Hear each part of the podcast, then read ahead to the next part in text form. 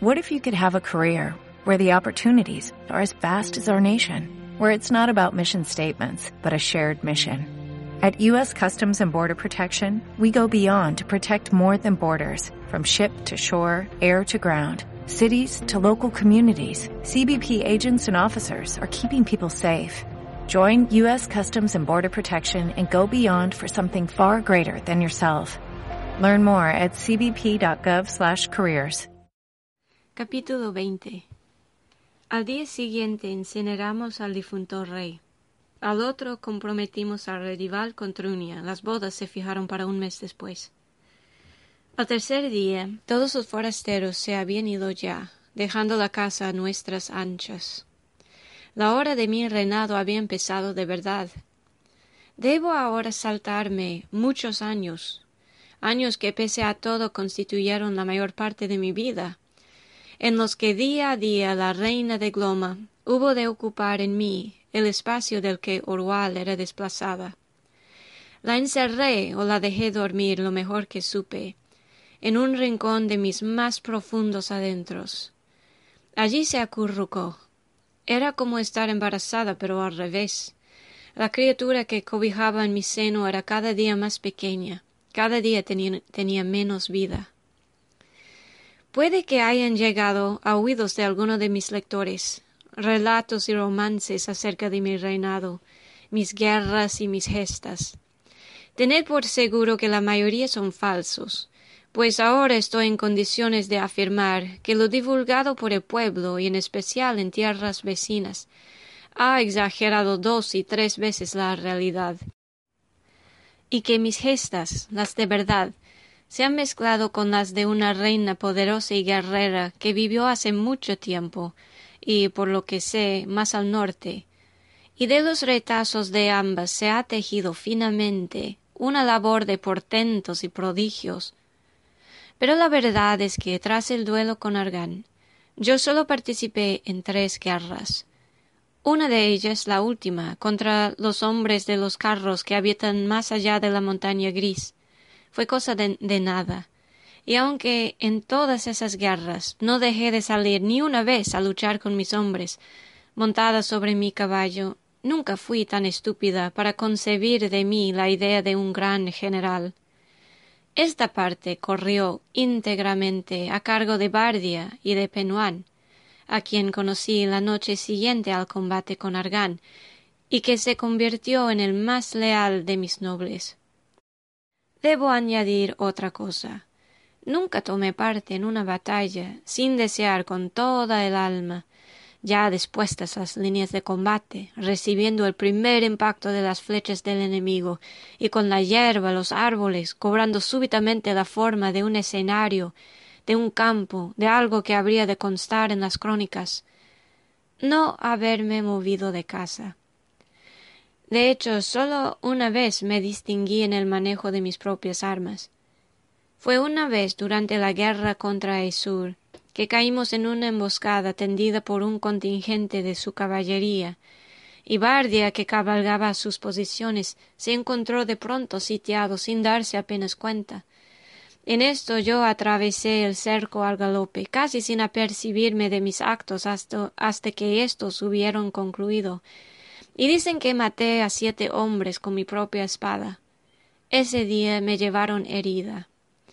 De hacer caso a los rumores del pueblo, se diría, en cambio, que yo tracé el plan de cada guerra, de cada batalla, y que maté más adversarios que todo nuestro ejército junto. Mi auténtico poder radica en dos cosas. La primera es que contaba, especialmente en los primeros años, con dos excelentes consejeros. Es imposible imaginar mejor comandita, pues aquello que Bardia no entendía, lo entendía el zorro, y a ninguno de los dos se les caían los anillos ni por cuestiones de dignidad ni de rivalidad cuando estaban en juego las razones de la reina. Y llegué a comprender algo que en la ignorancia de mi juventud no había podido ver, que sus pullas y rencillas recíprocas no eran mucho más que una especie de diversión. Tampoco tuve aduladores. saqué en este sentido cierto partido de mi fealdad. No me veían como a una mujer. Si lo hubieran hecho, no habríamos podido hablar con la libertad con que solíamos en la sala de las columnas, los tres a solas junto al hogar donde con frecuencia nos reunimos. De ellos aprendí miles de cosas acerca de los hombres. La base segunda de mi poder es el velo. Jamás hubiese imaginado hasta que tuve la prueba lo que era capaz de hacer por mí.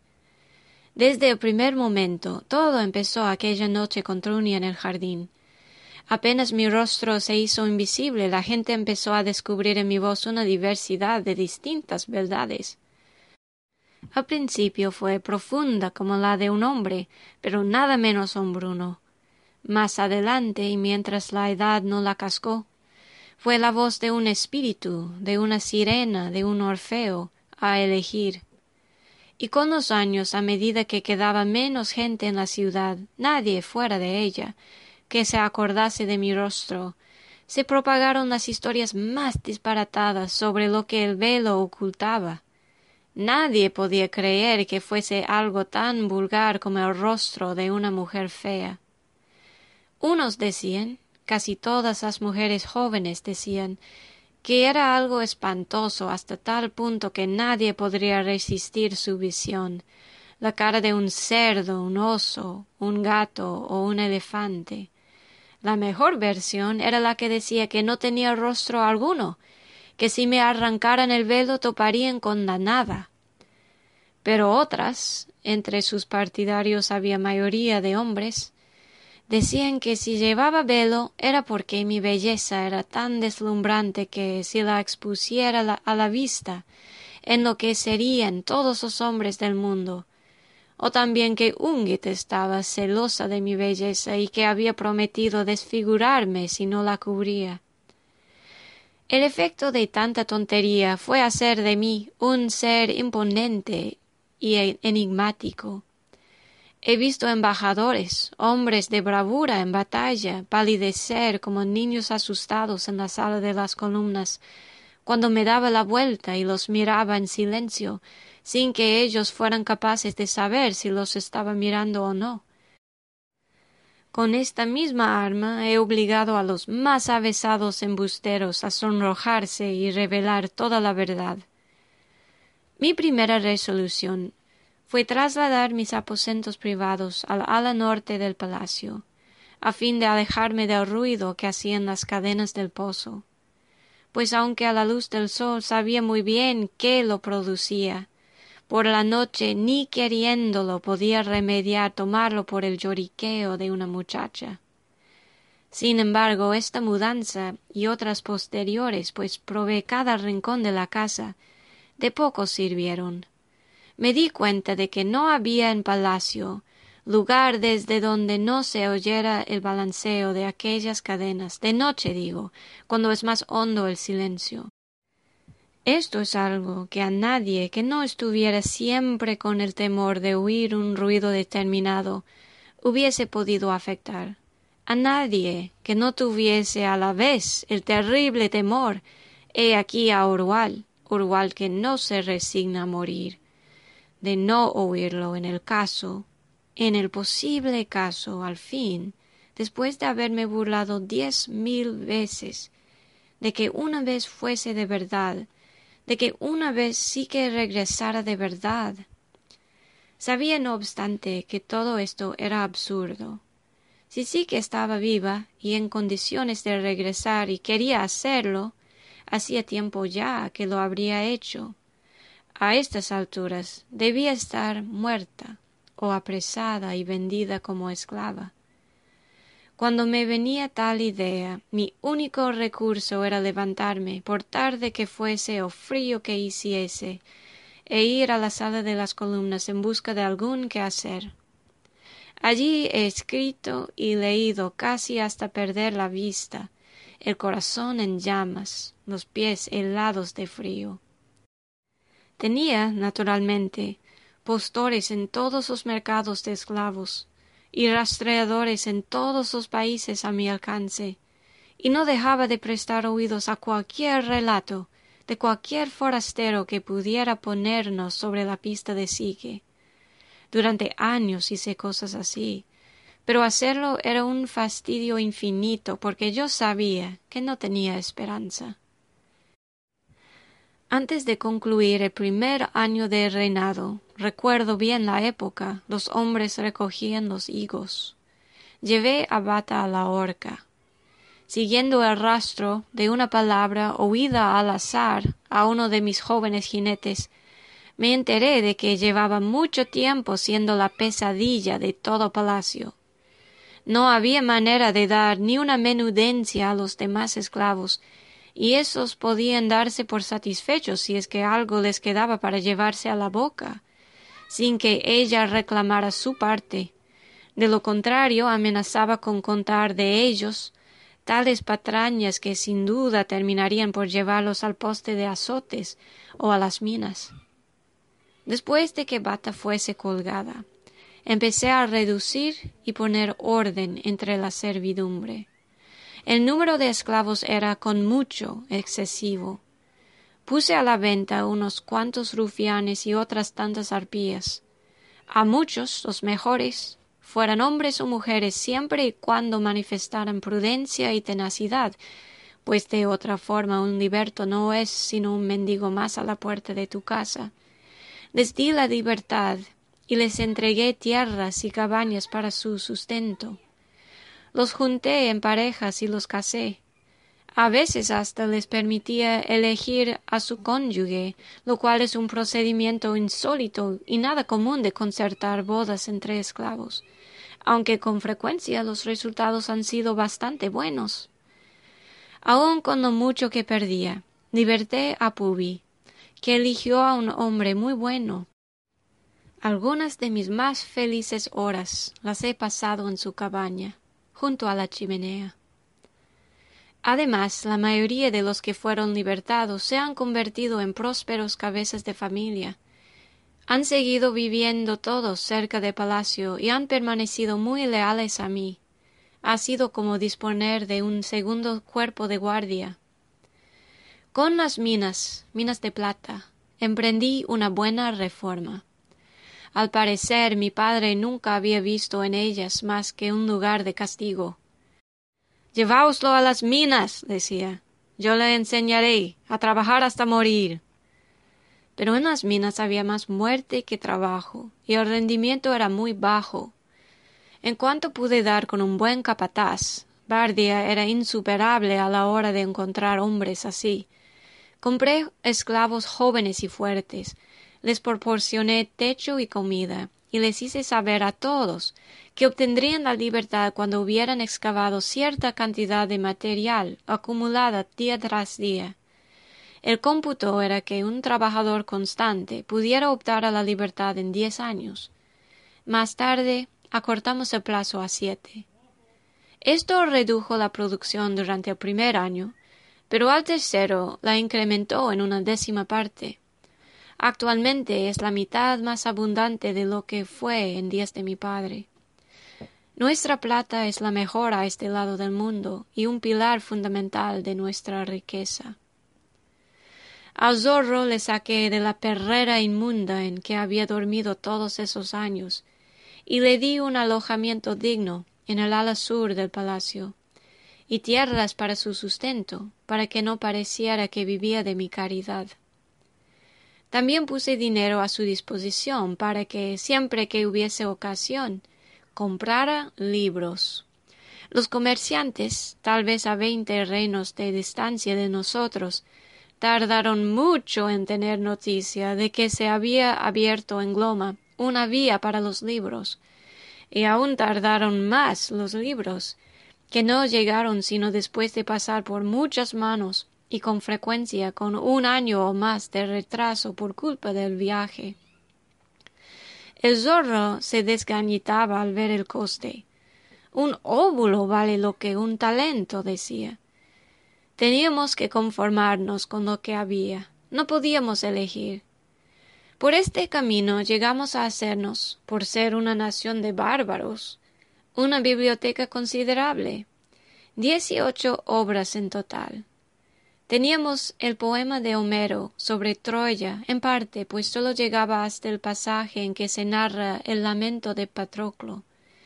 Teníamos dos tragedias de Eurípides, una sobre Andrómeda y otra en la que Dionisio recita el prólogo y las furias son el coro. También un libro muy bueno, muy útil, sin metro, sobre nutrición y cuidados de ganado y caballos, adiestramiento de perros y otras materias similares. Asimismo, algunas conversaciones de Sócrates, un poema en honor a Helena de Tisias Estesícoro, un libro de Heráclito y otro muy largo y muy difícil sin metro que empieza diciendo todos los hombres desean conocer por naturaleza. En cuanto los libros empezaron a llegar, no fue raro encontrar a Arnom en compañía del zorro, aprendiendo a leer en ellos.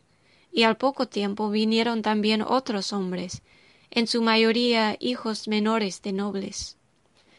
También entonces empecé a vivir como a una reina corresponde, y a conocer a mis nobles y a hacer los honores a las grandes damas de la nación.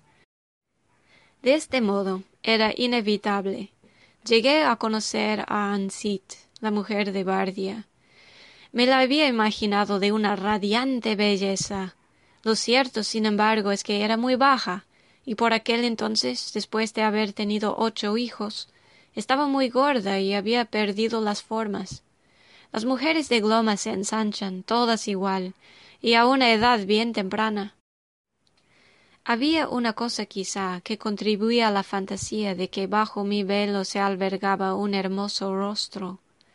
Al ser virgen había conservado la figura y eso si no se me veía la cara. Lo hizo todo durante mucho tiempo más llevadero. Hice verdaderos esfuerzos por mostrarme atenta con Ansit, más que atenta, incluso me esforcé por cobrarle aprecio. De hecho, la hubiese querido en deferencia hacia Bardia si hubiera podido hacerlo. Pero en mi presencia ella estaba muda, como un muerto. Al parecer le inspiraba temor. Siempre que intentábamos entrar en conversación, su mirada se perdía de un lado a otro de la habitación, como si se dijera Por favor, que alguien venga a salvarme. Repentinamente, como una chispa y no sin alegría, brotó una idea en mi cabeza. ¿Y si estuviera celosa? Y así ha sido a lo largo de todos estos años, siempre que nos hemos visto. Yo a veces me decía, ella ha yacido en su lecho, lo que es malo le ha dado a sus hijos, lo que es peor. Pero alguna vez se ha acurrucado junto a él en una emboscada? ¿O ha compartido una botella de agua hedionda al final de una agotadora jornada?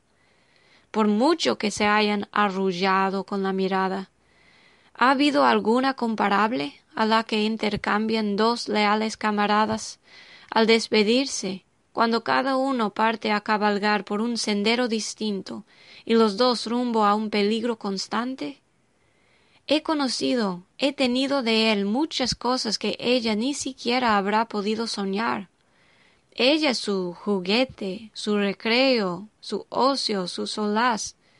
Yo estoy en su vida de hombre. Y es de admirar el vaivén diario de Bardia de la reina a la esposa, de la esposa a la reina, siempre convencido de que cumplía su deber para con las dos, como en verdad lo cumplía, y sin pensar, sin duda, en el embrollo que estaba armando entre ambas. En eso consiste ser hombre. El único pecado que los dioses nunca perdonan es el de nacer mujer. El deber que como reina se me hacía más enojoso de tener que ir a menudo a ofrecer sacrificios a la morada de Ungit. Habría podido ser peor, de no hallarse Ungit en esos días, o al menos eso me decía la vanidad, de capa caída.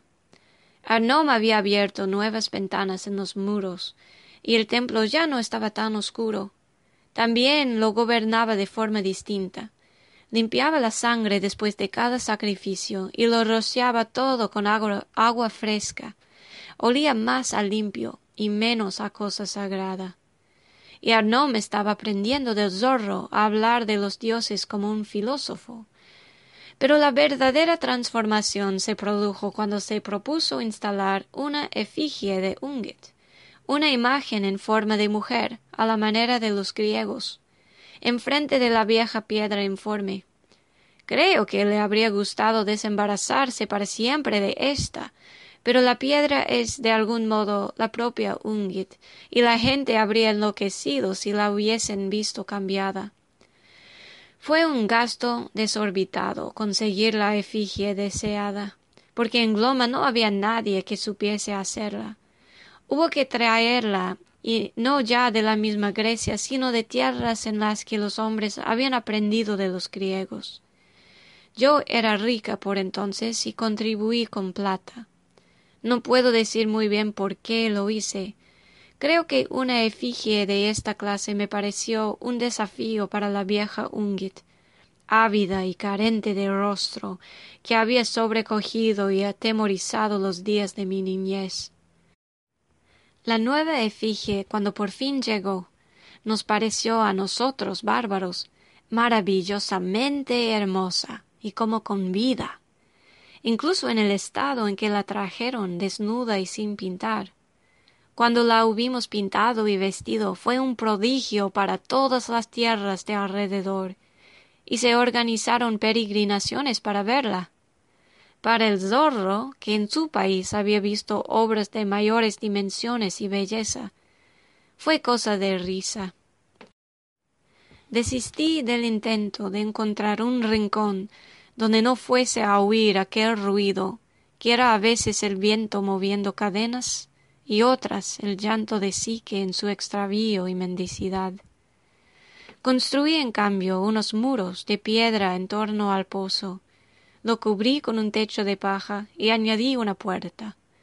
Los muros eran muy gruesos. Mi cantero me dijo que demencialmente gruesos. Reina, me explicó, os estáis gastando la piedra que se necesitaría para hacer diez nuevas porquerizas. Luego durante una temporada me asaltó a menudo, en sueños o en estado de duerme vela, la fea quimera de que no era un pozo, sino a Psique o a Orual, lo que yo había condenado, amordazado con piedra. Sin embargo, esto también pasó.